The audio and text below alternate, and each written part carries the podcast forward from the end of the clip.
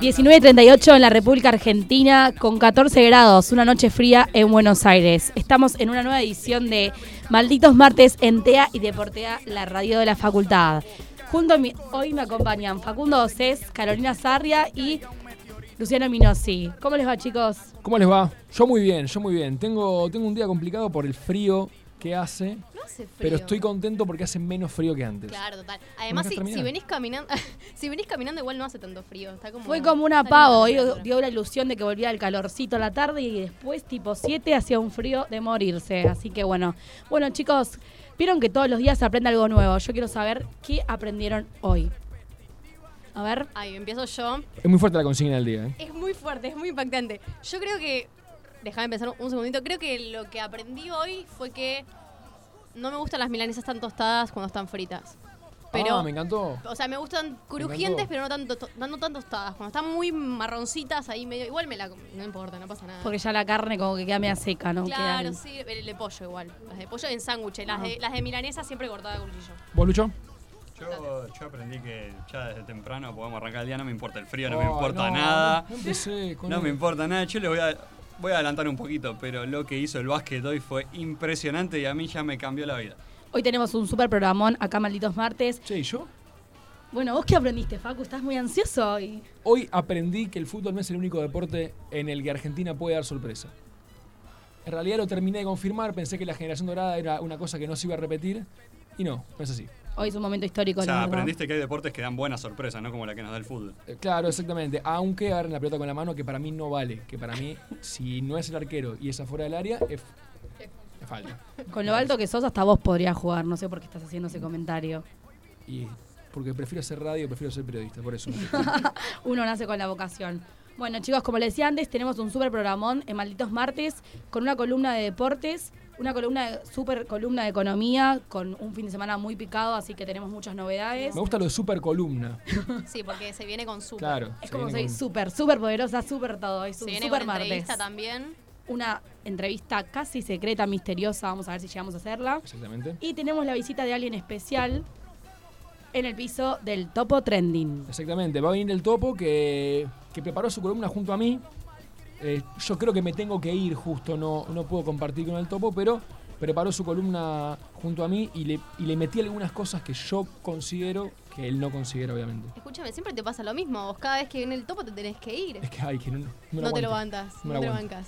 La verdad que sí me encanta. Yo haría lo mismo si pudiera, pero, pero bueno, Qué algunos tienen esa suerte. Mentira. son, por Acá- favor. Totalmente. Acá se necesita el topo para levantar Para este levantar. martes con todo. Mira, igual le tengo fe al topo que uno me tiene que bancar con el básquet, por favor. Lo único que me falta es que me tenga que pelear con él también. Mm, topo es un anti, antideporte. OJ le dicen.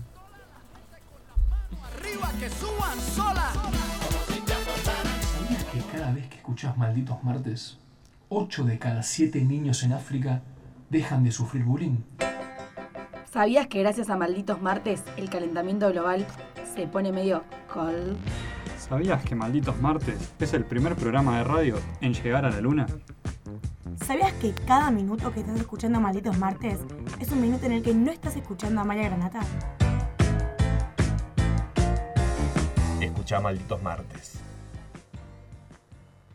Insensible.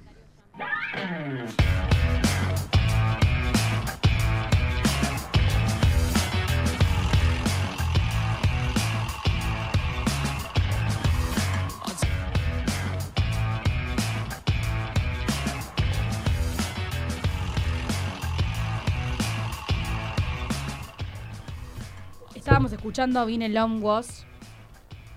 Hoy tuvimos un día complicado, no menos complicado que el de ayer. El día de ayer fue un día bastante triste, fue un día en los que, bueno, muchas personas ya nos veíamos venir, una cosa así. A ver, nunca está bien decir que uno se veía venir una, una cosa así, pero las tragedias no son tan tragedias hasta cierto punto.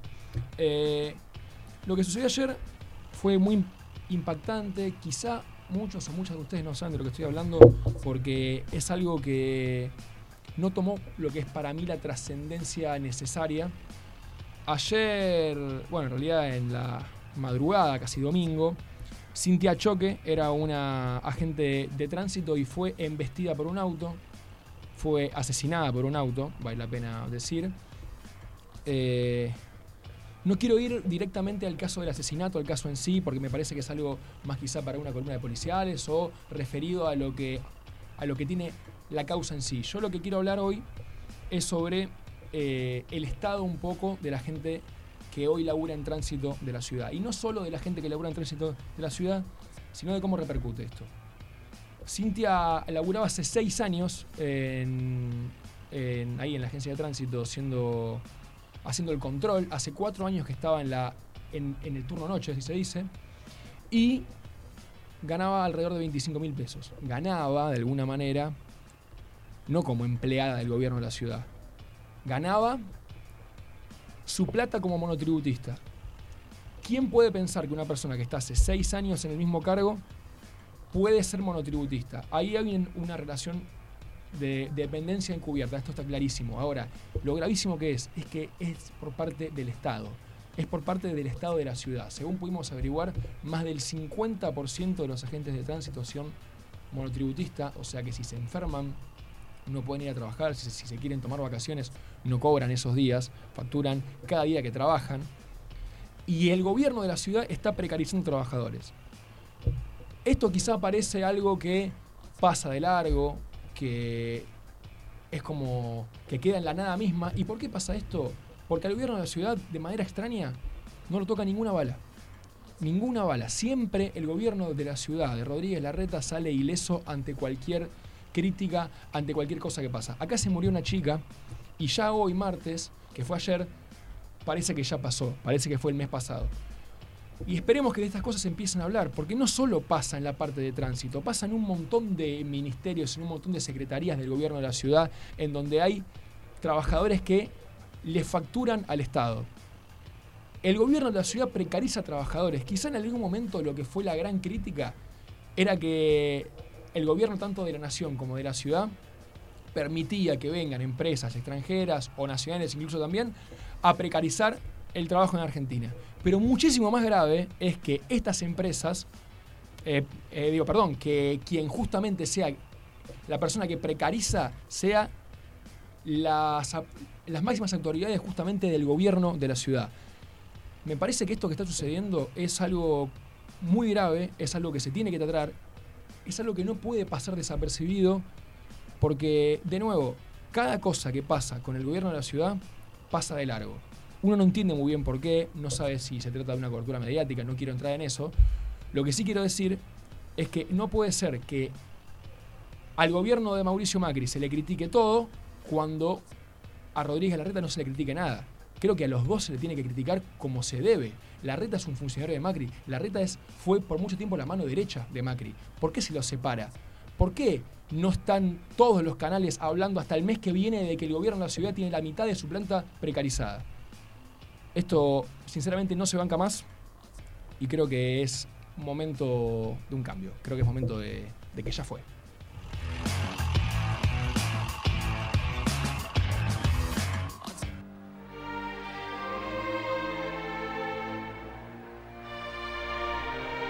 Quiero decirles que van a ser respetadas las monedas en que hicieron sus depósitos. Es decir, el que depositó dólares recibirá dólares. El que depositó pesos recibirá pesos. Economía en Malditos Martes.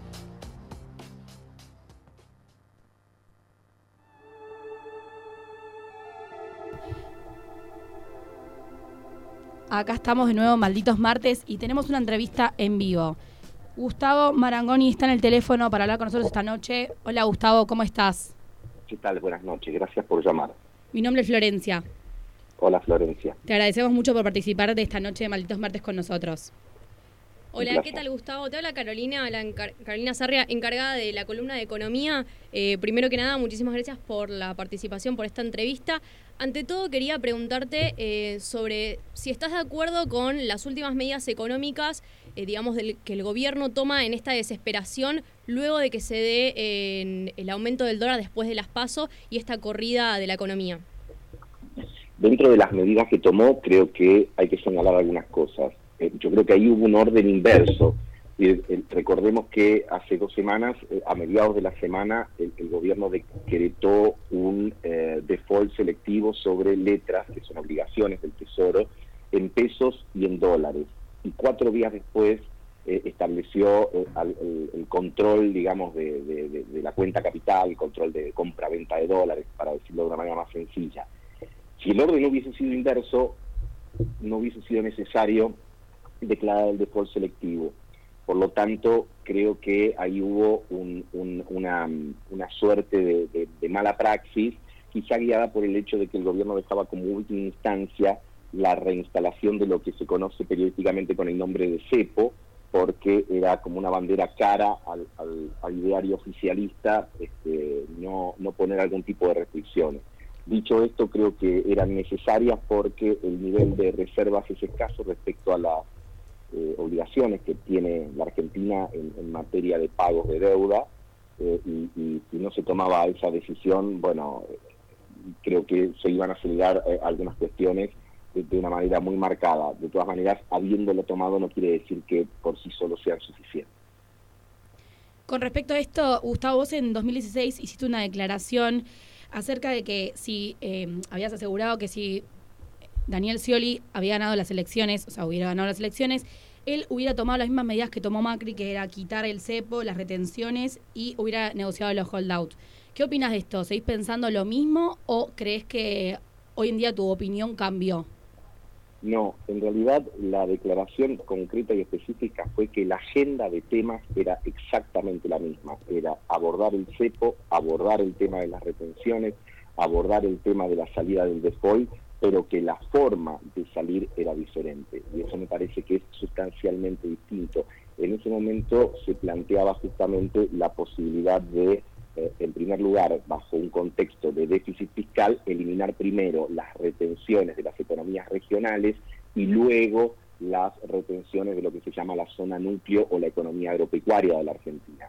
Como es público y notorio, se eliminó todo inmediatamente y eso agravó el tema del, del déficit.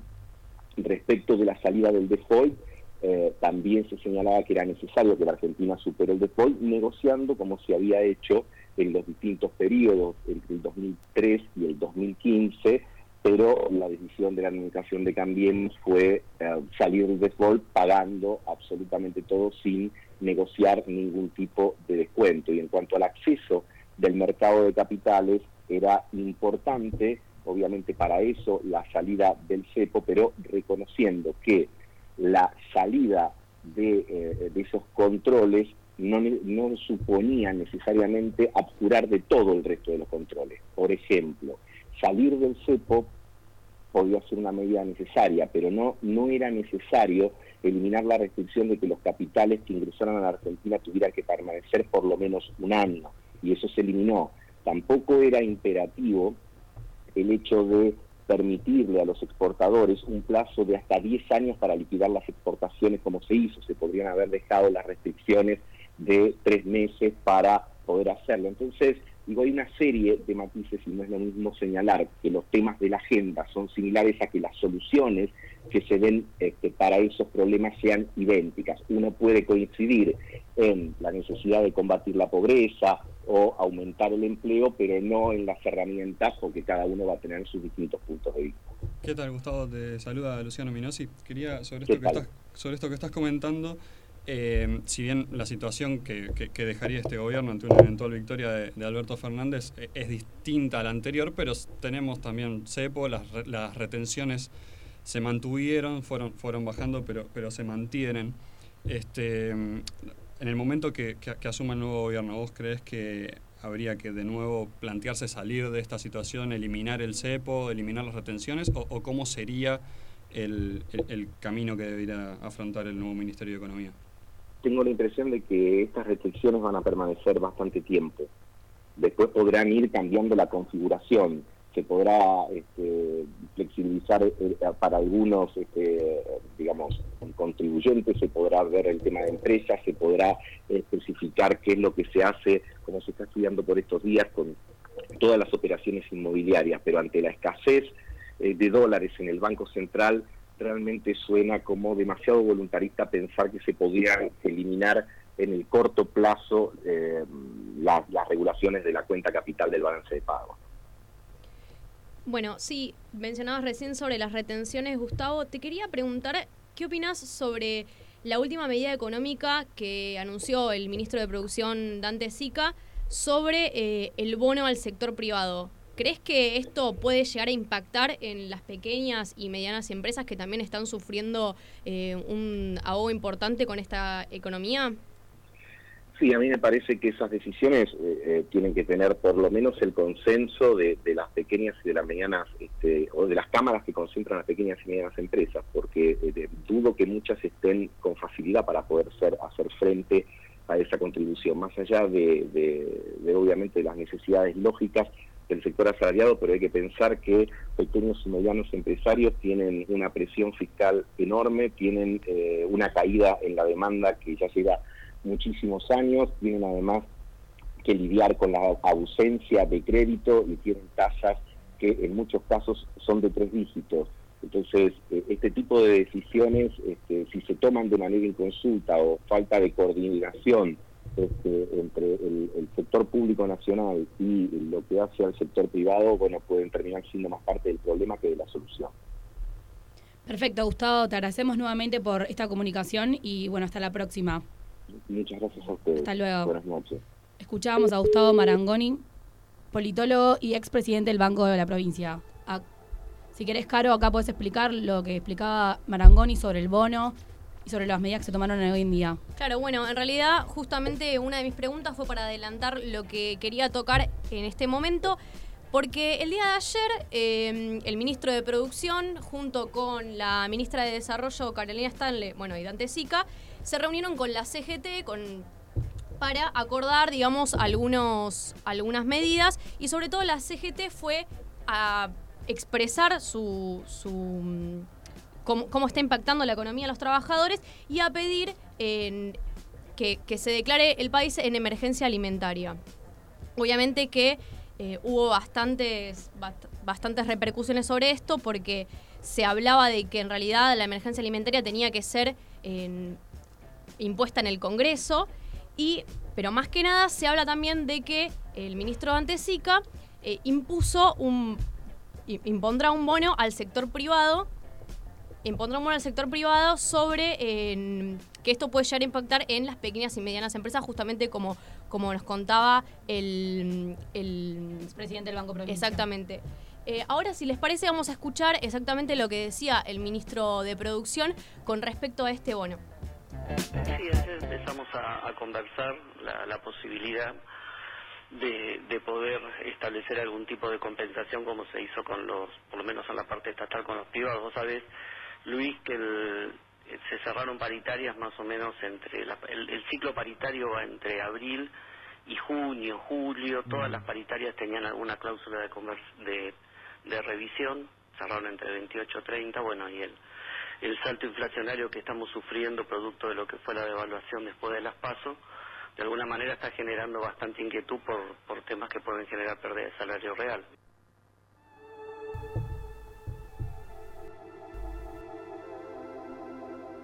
¿Qué, te parece esto? Yo creo que hay como una intención de no dar a conocer eh, una emergencia alimentaria porque, bueno, creo que traería... Igual no entiendo bien qué es lo que traería. ¿Qué traería? ¿Problemas electorales? ¿Más de los que tienen ya? Porque creo que es necesaria ya la ley. Y, ojo, no, no soy el único que lo dice. Según entiendo, también hay muchos legisladores del Frente Cambiemos que están de acuerdo con, sacar la ley. Por eso no, no entiendo qué pasa. Yo creo que sí, más que nada es eh, entregarse ante el voto de las próximas elecciones, porque si bien están tomando medidas económicas de manotazo de ahogado, como hablábamos recién con el bono a las, em, el bono privado, también han tomado medidas sobre, bueno, el control cambiario, eh, medidas que, digamos, ayudan a los trabajadores para esto de retener el voto. Entonces concuerdo también con lo que decís, que hay, hay varios integrantes de Cambiamos que lo apoyan, pero también creo que eh, un poco se intentan lavar las manos con esto. Sí, sí, en realidad está, está clarísimo que todo lo que están haciendo no está en concordancia, digamos, con sus ideologías, porque si no lo hubiesen hecho antes, o sea, quizá este bono, quizá un apoyo a las pymes, un, un apoyo al, sector privado más... Eh, nacional, ¿no? A la industria nacional hubiese sido necesario un poco antes. Yo no entiendo si ahora lo hacen con la intención realmente de refletar la economía, cosa que ya me parecería tarde, o con una intención electoral, cosa que, Totalmente. me parecería no, sí, yo absurdo. sí, yo creo que es- va, va más por ahí, va más por la intención del voto. Eh, a todo esto, digamos, de este bono, también se le hicieron, eh, se, le, se le hizo afronte todo el- todas las empresas pequeñas y medianas que están también atravesando, digamos, una crisis bastante importante. Muy fuerte. la caída de las ventas, digamos, la alta tasa de interés. A todo esto se le sumó eh, la última devaluación de las poselecciones que dejó, digamos, a las empresas con- que tuvieron que aumentar los costos, tuvieron que empezar a dolarizar los insumos y bueno, nada, No, esto y también que se cortó la cadena, porque como nadie compra, nadie paga, es una cosa que está totalmente parada. Además que los estas empresas lo que hacen es, eh, lo- las empresas que importan, compra- compraron ese, ese, mm, ese producto en 48, cuando estaba el dólar a 48, Claro, y y, ahora hoy- no saben qué hacer porque aumentó de un día para el otro. Y no pueden ponerlo un 20% más el producto No. porque no lo compra nadie. tal cual. Bueno, a todo esto se le sumó aparte eh, las declaraciones de mm, la ministra de Desarrollo, que también estu- estuvo Carolina Stanley. Carolina Stanley, que estuvo participando de, de, mm, digamos, de este mm, de esta reunión. eh, y también dijo, refiriéndose a esto de, de la emergencia alimentaria, se refirió a esto y también eh, dijo sobre algo de la tarjeta alimentaria que ahora vamos a aclarar un poquito.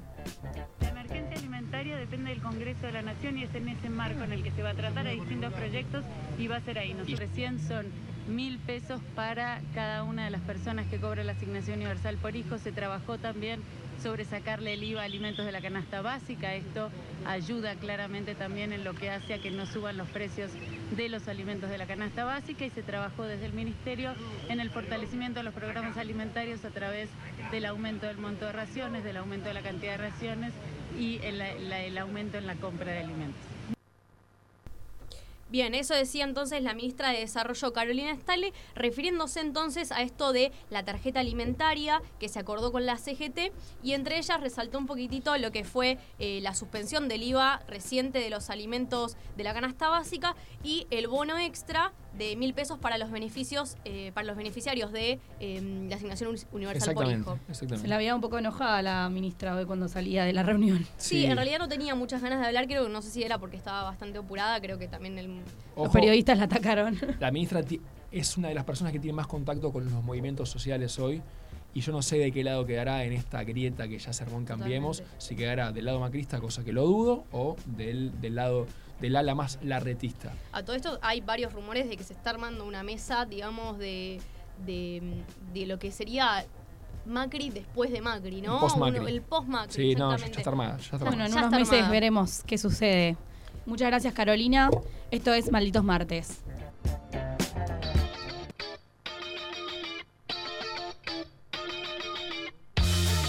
La cola del supermercado. El primer mate. La sube en negativo. El culito de la gaseosa. La birra olvidada en el freezer. Malditos martes. Todo lo contrario.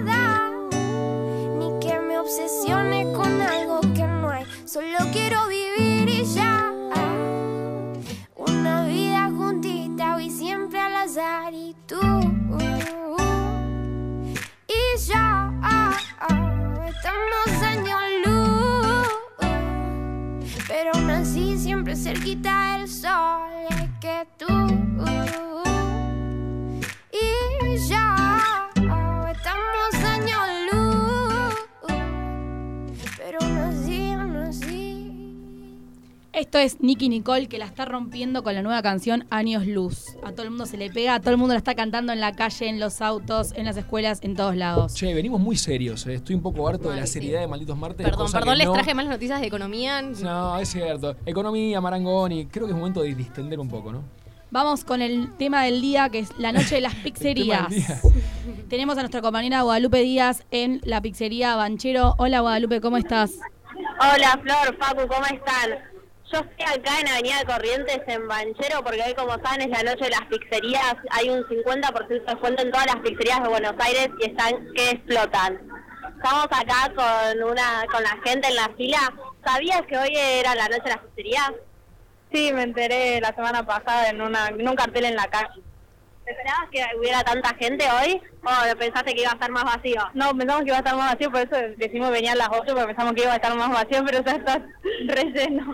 ¿Comen siempre a las 8 o era hoy solamente porque...? era hoy porque queríamos tratar de evitar la fila, pero hay como una hora también. ¿Ya les dijeron una hora de fila? Más o menos.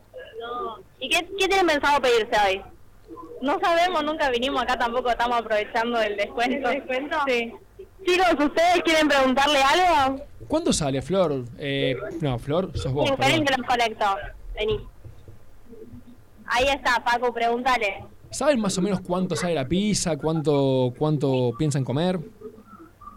La verdad no, tampoco conocíamos el lugar, pero buscamos reseñas en internet de las pizzas que vendían, de las pizzerías en que estaban asociadas y decidimos esta por las fotos. ¿Y qué gusto se van a pedir de pizza hoy? La verdad no sabemos ni qué gusto piden, así que vamos Acá a está ver con unos después. amigos. Chicos, ¿ustedes ya saben más o menos qué quieren pedirse? Eh, no, tampoco pasó igual. Igual ¿Es la misma? misma, estamos en la misma, venimos Esperando. todos juntos. Lupe. Esperando nada más. Lupe, ¿cuántas Sí. veces fueron a Calle Corrientes? Preguntale. ¿Cómo? ¿Cuántas veces fueron a Calle Corrientes a disfrutar de, de la cultura porteña? ¿Cuántas veces fueron, vinieron acá a disfrutar la, la pizza porteña? Es la primera vez porque no somos de acá. ¿De dónde son? De Jujuy. ¿De Jujuy están de vacaciones? No, estudiamos acá. ¿Estudian acá? ¿Dónde estudian? Eh, yo eh, en el Nacional de Lenguas Vivas. Sí. Eh, ¿Y ella? ¿Y vos en dónde estudias? Yo estudio en NEAN, una escuela de hotelería. Qué bien, chicos. Bueno, muchas gracias entonces. No, gracias. Espero que lo disfruten y que puedan comer eh, dentro de todo horario, no tan tarde.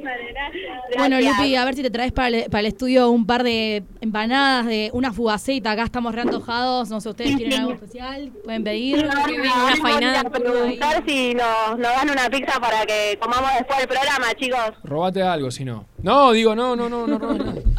Bueno, muchas gracias. Gracias, Lupi. Nos vemos en un rato. Dale, chao, chicos.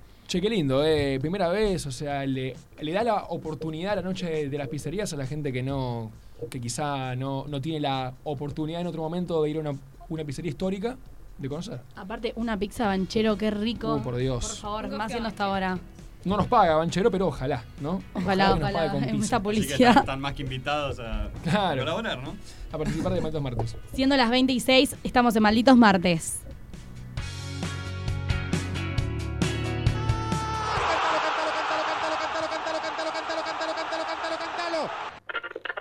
¡Boca la concha de tu madre! 2 a 0.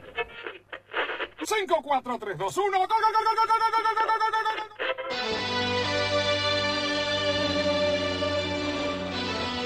Deportes en Malditos Martes.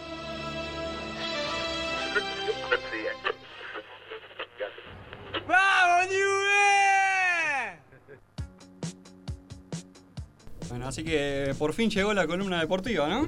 A ver, Lucho, contanos qué nos trajiste para hoy. Hay una ansiedad. Hoy me vestí de selección argentina. Tenemos, pero celeste y blanca para todos los gustos.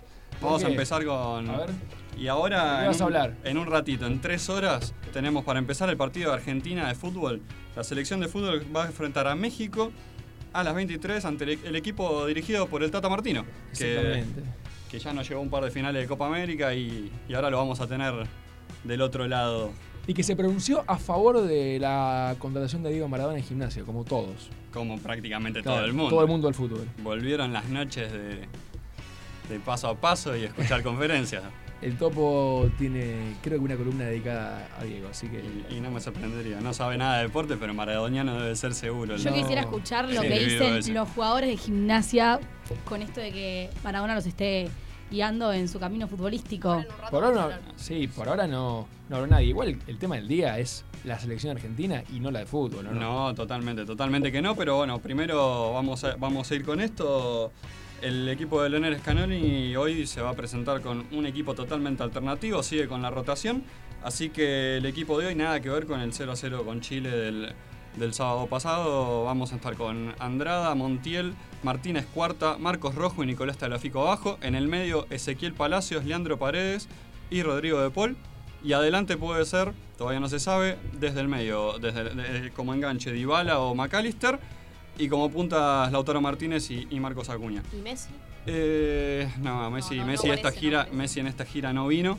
Este, va a aparecer seguramente para la próxima gira de octubre. Pero está. Dybala. Messi sigue en Sitges de Pe- vacaciones. Por supuesto, pero está Dybala, que por favor pónganlo nada más cuando no está Messi porque tendré los dos juntos. Sí, sí. No, no. Bueno, ya, ya, ya quedó empezás- claro que no se entienden. Ya, ya empezás a. a- Pero bueno, esta, esta es toda la información del fútbol por hoy. Vamos a hacer así. No, no. Todo esto se nos va. Eh. Porque lo importante, señores, es que Argentina. tacho, al menos. Totalmente. Argentina, lejos de, lejos de haber desaparecido en el básquet tras la, la generación dorada. eh, Se nos va poniendo la piel de gallina.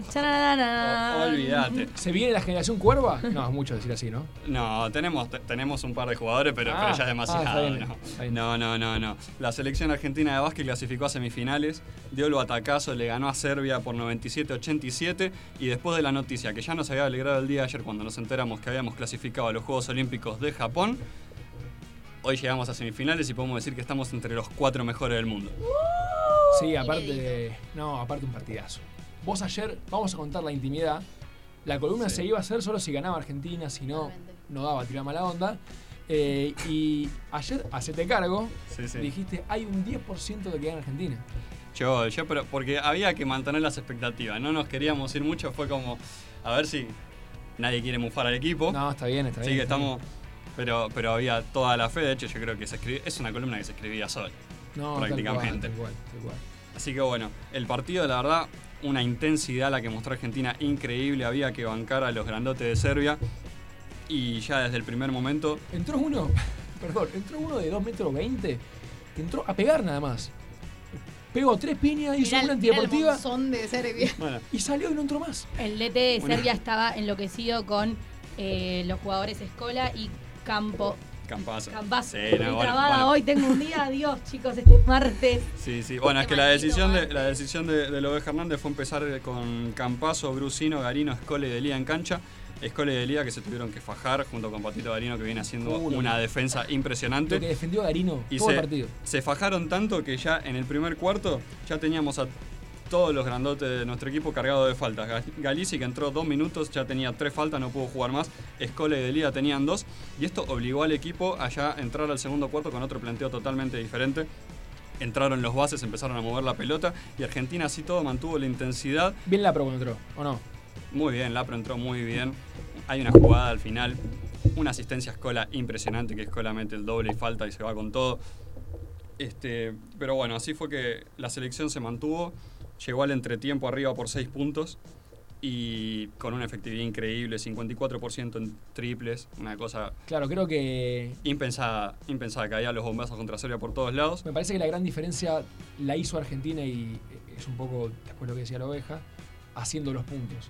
Porque Totalmente. mínimo 85 te va a hacer Serbia. Bueno. Entonces, pasando los 90, creo que fue la clave. Exactamente, se venía hablando durante todo el Mundial, recordemos que Argentina está invicta, con este ya es el sexto partido seguido que gana, y, y se venía haciendo mucho hincapié en la gran defensa argentina, que hoy tuvo que salir a reducir al máximo, pero, pero también en la ofensiva, porque s- 97 puntos, prácticamente 100 puntos, no se, no se están marcando en este Mundial. Este Mundial tenemos partidos de 60 puntos, 70 puntos, y la verdad que clavarle 100 puntos a uno de los dos mejores equipos del mundo, como es Serbia, el otro puede ser Estados Unidos, Sí. no se da todos los días. Así que, bueno, después ¿Y del- ahora cuándo es el próximo partido? Ahora tenemos que esperar mañana que se juega la- los otros cuartos de final que van a enfrentar a Estados Unidos con Francia y el viernes jugamos con, con el ganador del partido. Todavía no está confirmado el horario. ¿Vas a, ¿Vas a dejar de hablar ya del partido? Porque tengo un montón de preguntas todavía. No, no, hay, hay más, hay más, pero vamos a escuchar a los protagonistas primero si les parece, porque claramente después de la, de la victoria que, que se dio, bueno, uno de los primeros en, en salir a hablar fue, fue el base argentino Facundo Campazo. Son 3, 4 segundos, 5 segundos que después de cada partido como estos ganás, que es una emoción y una adrenalina tremenda. Y se va rápido, y vos lo querés seguir sintiendo. Ahora, la verdad que estamos muy contentos, eh, estamos realmente muy, muy eh, emocionados también y el trabajo que hicimos durante todos estos partidos es muy, es muy, es muy bueno. Espectacular, espectacular. Un monstruo. Eh, Un monstruo. Así que nada, hay que tomar dimensión de lo que está haciendo este grupo, estamos haciendo historia. Eh, para ganar a un equipo como Serbia había que jugar muy bien al básquet. Bueno, ahí lo escucharon a Facu Campazo Y apenas terminaba el partido. atrás que le dirá, "Sos y el un hincha, de monstruo". atrás, el hincha de atrás que estaba Se más lo loco que nosotros. Eh, El hincha que estaba, estaba igual que los malditos, mira. Jugó mal, ¿eh? Facu, por, Por favor, lo que jugó Campazzo. Qué Y, y si alguien Qué lo quiere ver, si no quieren ver todo el partido, no hace falta que lo vean, pero por favor, miren la, asistencia de Faja. Ah, sí, la asistencia de, Faca, de Facu Campazo cuando empezó el partido, apenas comenzaba, es impresionante y tranquilamente tiene que estar entre una de las mejores jugadas del mundial cuando esto termine. Eh, y lo que. Bueno, el final de Escola. Final de escuela fue malazo. impresionante. Eh, pero bueno, y el partido, como, como verán, también dio, dio mucho lugar a la emoción. Los jugadores, imagínense, des- después de este partido hubo un, un- un desborde increíble y, y- y la emoción que tuvo el alma argentina se vio reflejado en, en Patito Garino. Lo más grande de este equipo es el amor propio, ¿no? Y creer en, en uno mismo y en el equipo. La química que tenemos es impresionante y se ve adentro de la cancha. Esto es magnífico, es para disfrutarlo todo. Jugué con una tranquilidad tremenda, disfrutando a cada momento, ¿no? Sabía que tenía una tarea muy difícil, defender uno de los mejores jugadores del mundo en este mundial. Y me lo tomé con mucha tranquilidad disfrutando, ¿no? Bueno, así que el Patito totalmente emocionado, venía de muchas lesiones que lo tuvieron lejos del deporte y se viene destacando. Yo debería decir que es, si no es el mejor jugador de la selección en lo que va del mundial, le pega en el No, palo. bueno, Campazo está en un, en un nivel superlativo. Es un Yo creo fenómeno. que es el mejor defensor hoy de la selección, sin duda. Totalmente. Bueno, es que lo, lo que viene Campazo haciendo Campazo es fenomenal. Luis Escola, ni hablar, el pibe de 39, así como le decíamos, el pibe de 40 manos antes de retirarse, pero increíble. Y ya él anunciaba que este iba a ser su último, su último mundial, su última presentación con la selección, pero estamos todos seguros prácticamente que desde que, se desde que sabemos que nos clasificamos a los Juegos Olímpicos, si hay alguien que no puede faltar es el Luifa. Pero ¿dónde va a jugar? Hasta Y, los Juegos Olímpicos. y- y en China no sé si va a seguir jugando. Ojalá venga, ojalá vuelva a ¿Me jugar a la la Liga sonrisa? Nacional. ¿Me ve la sonrisa? Ya te lo imaginas en San Lorenzo. Yo sé que a Ferro no va a volver. No tiene muy buena relación con el, con el manager de Ferro. Sí. Y el gran sueño de Marcelo Tinelli, esto es información, ¿eh? se llama Luis Escola.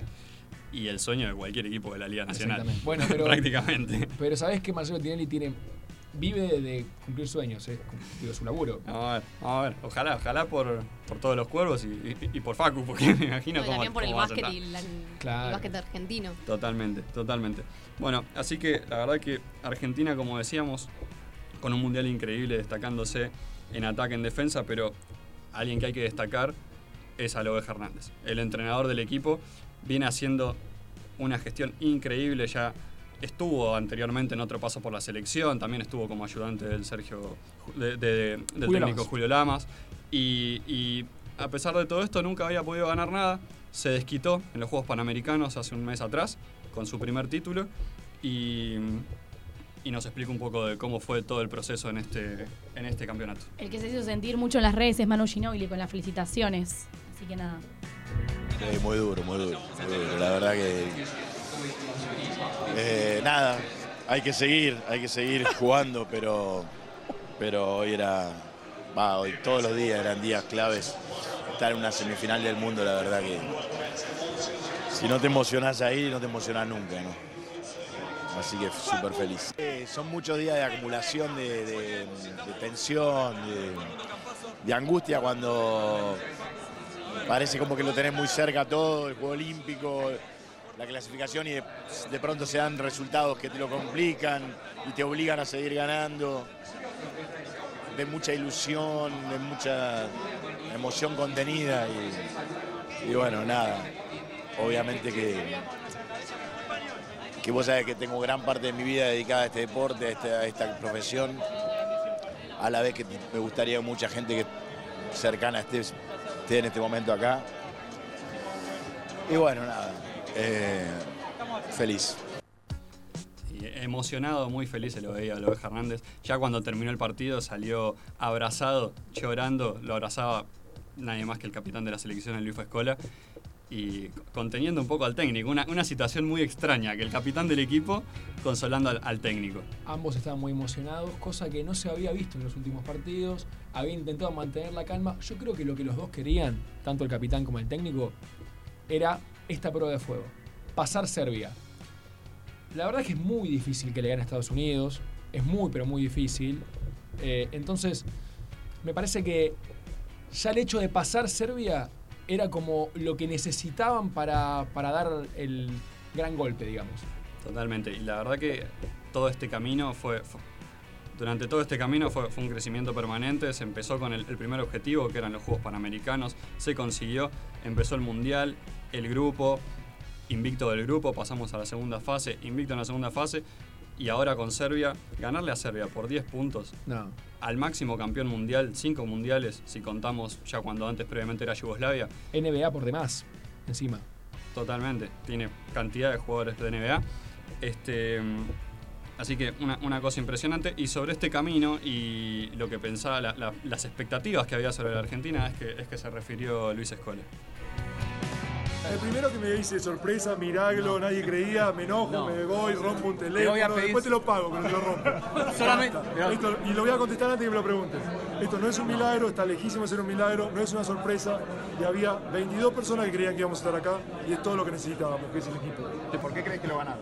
Porque jugamos mejor, estamos jugando buen básquet. de- de- eh, venimos jugando buen básquet desde hace mucho tiempo eh, y siempre hay como, esta, como este medio asterisco de que, bueno, bueno, Sudamérica, no, bueno, la Copa América, no, las eliminatorias, no, los amistosos. Siempre hay como un asterisco de que, ah, más o menos. Pero este tipo de básquet venimos jugando hace por lo menos tres años. Bueno, eh, hoy eh, estamos en este nivel, veníamos jugando a este nivel, no se le gana a nadie por 30 en la Copa del Mundo, mucho menos a un rival europeo, mucho menos en una fase como la que le ganamos por 30, le ganamos a Venezuela por 20, es decir, este es el tipo de básquet que veníamos jugando. Evidentemente vos podés jugar mal un día, podés perder, podés encontrarte con un equipo mejor que vos, pero este es el tipo de básquet que estamos jugando y creo que es justo que estemos acá. No le tenemos miedo a nadie, sabemos que podemos perder con cualquiera, eh, pero sabemos que le podemos ganar a cualquiera. No le tenemos miedo a nadie, muy claro lo dejó el Luifa. La mejor Y- frase de todas las declaraciones que escuché. Eh, por lo que veo, totalmente. no Y vas es a lo hablar que de. Fierelup, no vas a hablar de Deck, no vas a hablar de Cafaro. Está bien, está bien. No, puedo hablar Cero de todo el mundo. Está La bien, deja, verdad, deja. No, la verdad que para destacar lo que hizo Deck, el Tortu se fajó con todos y metió 8 rebotes dentro de ese perímetro que era imposible. Bueno, Facu, te despedimos en este martes. Nos vemos ir. el próximo. Así es. Hasta luego. Bueno. ¿Sabías que cada vez que escuchás Malditos Martes, 8 de cada 7 niños en África dejan de sufrir bullying? ¿Sabías que gracias a Malditos Martes el calentamiento global se pone medio cold? ¿Sabías que Malditos Martes es el primer programa de radio en llegar a la luna? ¿Sabías que cada minuto que estás escuchando Malditos Martes es un minuto en el que no estás escuchando a Amalia Granata? Escucha Malditos Martes. Insensible.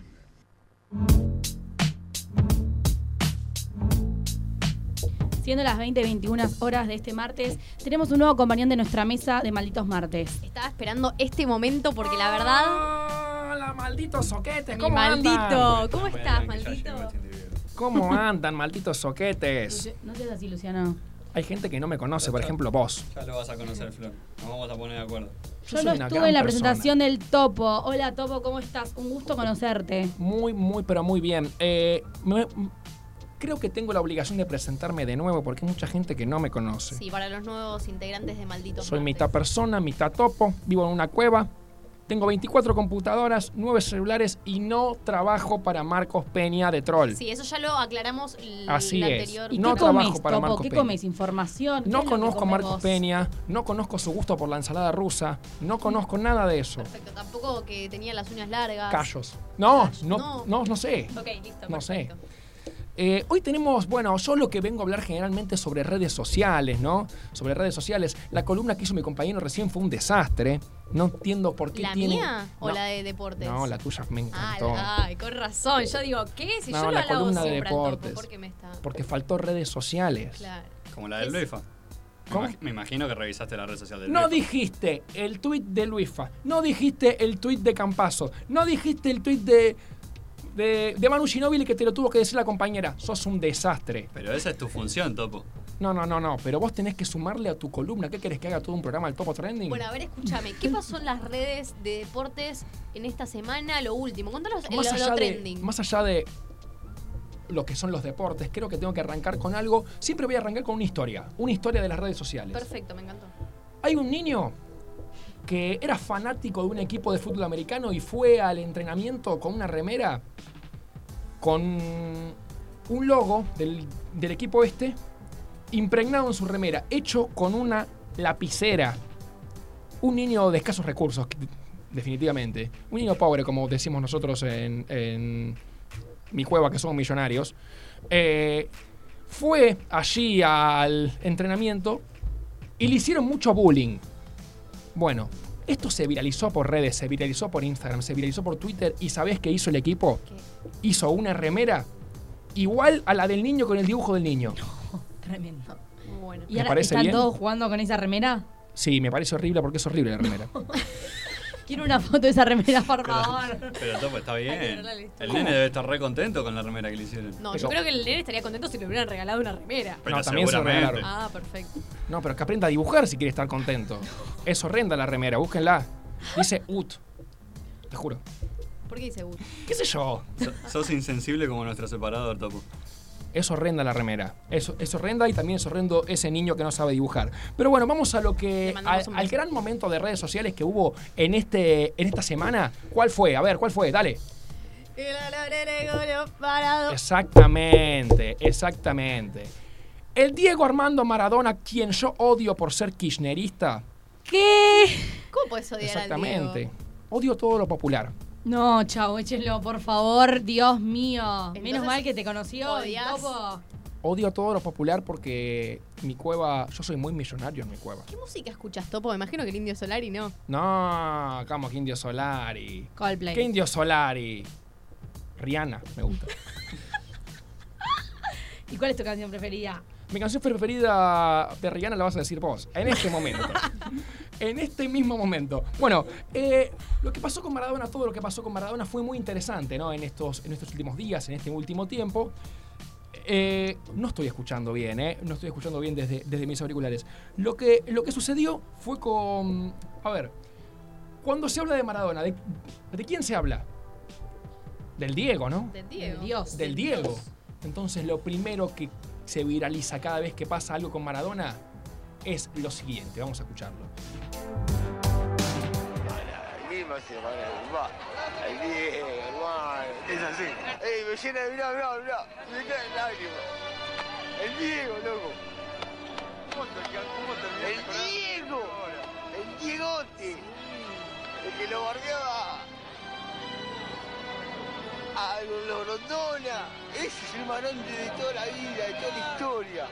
El Diego Armando Maradona. Acá, papá. Acá, chabón. Fenómeno. Me deseo con el alma, loco. Este es el más grande. Este, este se la jugó por Argentina. Con el tobillo así con Brasil y es así.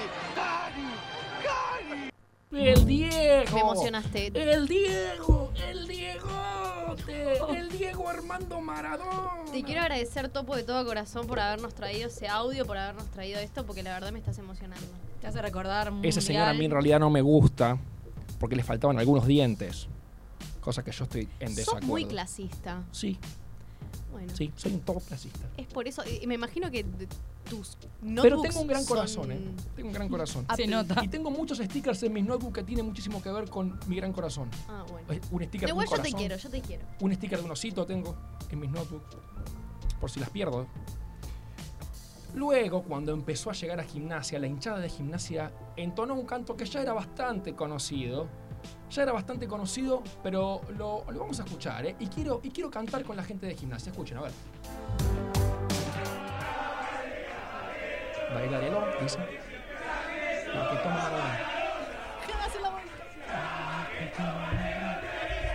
La que toma el topo trending.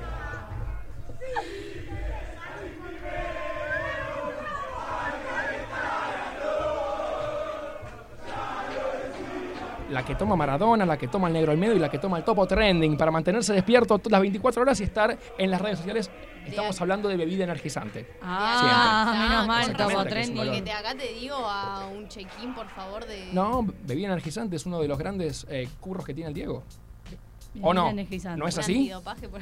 ¿La llamada Eh, Speed? Es, no, eh, ¿A usted le paga Speed? Diga la verdad. Diga la verdad. Eh, luego fueron la sede, ¿no? Los hinchas de gimnasia. Los hinchas de gimnasia fueron la sede. ¿Y en, y en las redes qué se viralizó? ¿Qué? Se viralizó lo siguiente en las redes sociales. Vamos a escucharlo, a ver. ¿Escuchan eso? Es una famosa. Eso es una motosierra. Alguien fue a recibir al Diego con una motosierra. Yo no entiendo bien por qué. No entiendo si está haciendo alusión al día que le cortaron las piernas. No entiendo si le quería cortar la cabeza al Diego. No entiendo si salió a matar gente y de- además era hincha de gimnasia. No, no. No estaría entendiendo, pero bueno. Fue un La gente, recibimiento medio raro. la gente de esa manera se manifiesta eh, a favor de Diego Maradona. Obviamente hay gente que no piensa, ¿no? A todo esto Diego dijo que, que, iba- que- que iba a sacar a gimnasia adelante todo y faltó, chicos. Al primer Faltó el entrenamiento. primer entrenamiento. ¿Qué opinas de vago. eso? Porque es un vago kirchnerista. Igual ayer Tenés él razón. explicó a través, de sus me- a través de sus redes sociales que fue un error que él ya había arreglado con el director, que no iba a ir a ese entrenamiento, así que después borró esa publicación, fue todo un malentendido, medio complicado. El director es el gallego Méndez. La que toma Maradona, la que toma Negro Medo, el topo trending. Y el gallego Méndez también toma bebida energizante. Bien. Toman Eh, Gatorade. ¿Cómo? Toman Gatorade. Exactamente. Eh, el Diego también en su presentación, porque no sé si saben que salió a la cancha, lo saludó a la gente, Sí, sí, sí. habló para la gente. Bueno, en un momento se puso a cantar. Sí, Yo como todavía que no. no. entiendo muy bien qué Eh, fue lo que... Ahí te la dio en el corazón. No, no, pero creo que es el mejor canto de, de la Ah, ¿estás historia. de acuerdo? Porque no, no, no, no, sí, me le doy el corazón, obvio, pero es una joya por sí misma. Vamos a escuchar a Diego Maradona.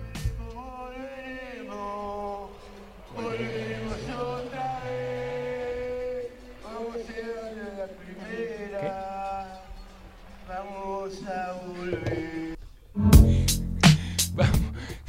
Vamos a volver. No. ¿Pero a dónde va a volver? Se tiene que quedar, Topo. No, no, no. Y aparte en un momento dice, volveremos a primera. Gimnasia está en primera, Primera, todavía, chico. todavía. No, no sabemos cómo continuará, pero está en primera. Capaz que lo quiere mandar a la B para después Como dicen los chicos hoy, flashó. flasheó. Ya le están mangueando el segundo año de contrato, que va para traerlo de vuelta. Exactamente.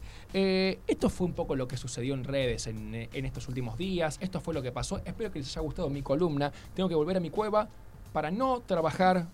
Para no volver. A ver, ¿cómo? cómo? Claro, exactamente. Exactamente. Volver para no volver. Aunque está complicado, ¿no?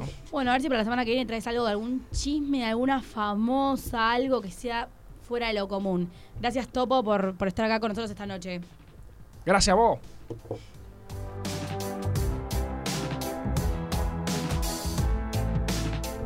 Esto es Malditos Martes, son las 20 y 31 y tenemos en el aire a nuestra compañera Guadalupe Díaz. Hola Guadalupe, ¿cómo estás? Hola, Flor. Mira, estoy acá en, sigo acá en Capital, en realidad me vine de ganchero a las cuartetas. No saben la fila que hay hoy acá. Mínimo hay una cuadra y media de fila. Tremendo. Y dice más o menos cuánta cola de espera hay, o sea, cuántas horas hay que esperar para comer una pizza. Y mira, en Banchero estaba... me- había mucho menos de la mitad y ya tenías una hora y pico para esperar. Yo creo que acá los que están últimos mínimo van a tener tres horas para comer. para poder sentarse, aunque sea. Las colas son terribles, nosotros acá intentamos hablar con algún modo a un pixero, pero la realidad es que nos dijeron que no podían más de la cantidad de gente y no podían salir al aire. Y hasta más, Pero bueno. y más o menos hasta qué hora se piensan tener abiertas las pizzerías hoy. Hoy la pizzería, por lo menos las cuartetas, están abiertas a las doce y media. Tiene un descuento igualmente del 50%, pero bueno, las pizzas se oscilan entre los 500 y los 1000 pesos. Claramente depende de lo que tengan, ¿no? Perfecto. Acá está, acá volvió nuestro compañero Facundo que te quiere preguntar un par de cosas, Guadalupe. Lupe, Hola, ¿pudiste hablar con alguien? decime. ¿Cómo estás? ¿Pudiste hablar con alguien? ¿Hay tantas ganas de comer pizza? Yo no puedo creer que hagan 30, eh, digo, Sí, yo tres horas de cola para comer una pizza. Yo también. No, es que realmente tienen, tienen que tener muchas ganas para comer una pizza porque ya te digo, hay una cuadra y media afuera de las cuartetas de fila y hasta que llegan a la, a la casa debe tener mínimo también casi una media cuadra más. Bueno, pero comprarles una- algo, unos, unos chisitos, pobre, para que la gente espere, ¿no? Sí, yo creo que ahora le voy a empezar a llevar palitos salados acá al lado de un kiosco, así que me ¿No voy a poner la una bici y voy a faina? empezar a. ¿No salen a bandejear una fainá para, para retener a la gente para que no se les, se les vaya? Es que yo creo que realmente no dan abasto en las pizzerías. Buenos Aires está terriblemente lleno. Acá enfrente encima está el Gran Rex, que también está explotado. Y mucha gente vino a, a probar las pizzas de Capital, más que nada. Así que yo realmente no sé cómo van a hacer hoy. Pero bueno, hasta las dos y media calculo que van a estar abiertos y van a tener todas las pizzas del 50%, que es realmente un muchísimo descuento. Bueno, una noche distinta en Buenos Aires hoy. Totalmente muy linda también para disfrutar al aire libre. Una buena idea. Bueno, Guadalupe, muchas gracias. Buenas noches. Gracias chicos, yo me quedo acá a ver si puedo comer una pizza. Y hacernos la fila, ya que estás, por favor. Ya vamos. Bueno, nos despedimos de esta noche de Malditos Martes. Esperemos encontrarlos el martes que viene.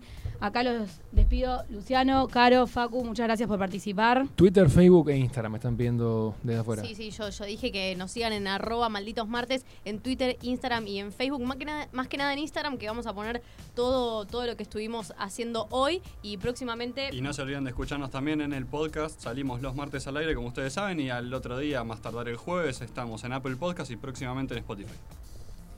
Buenas noches.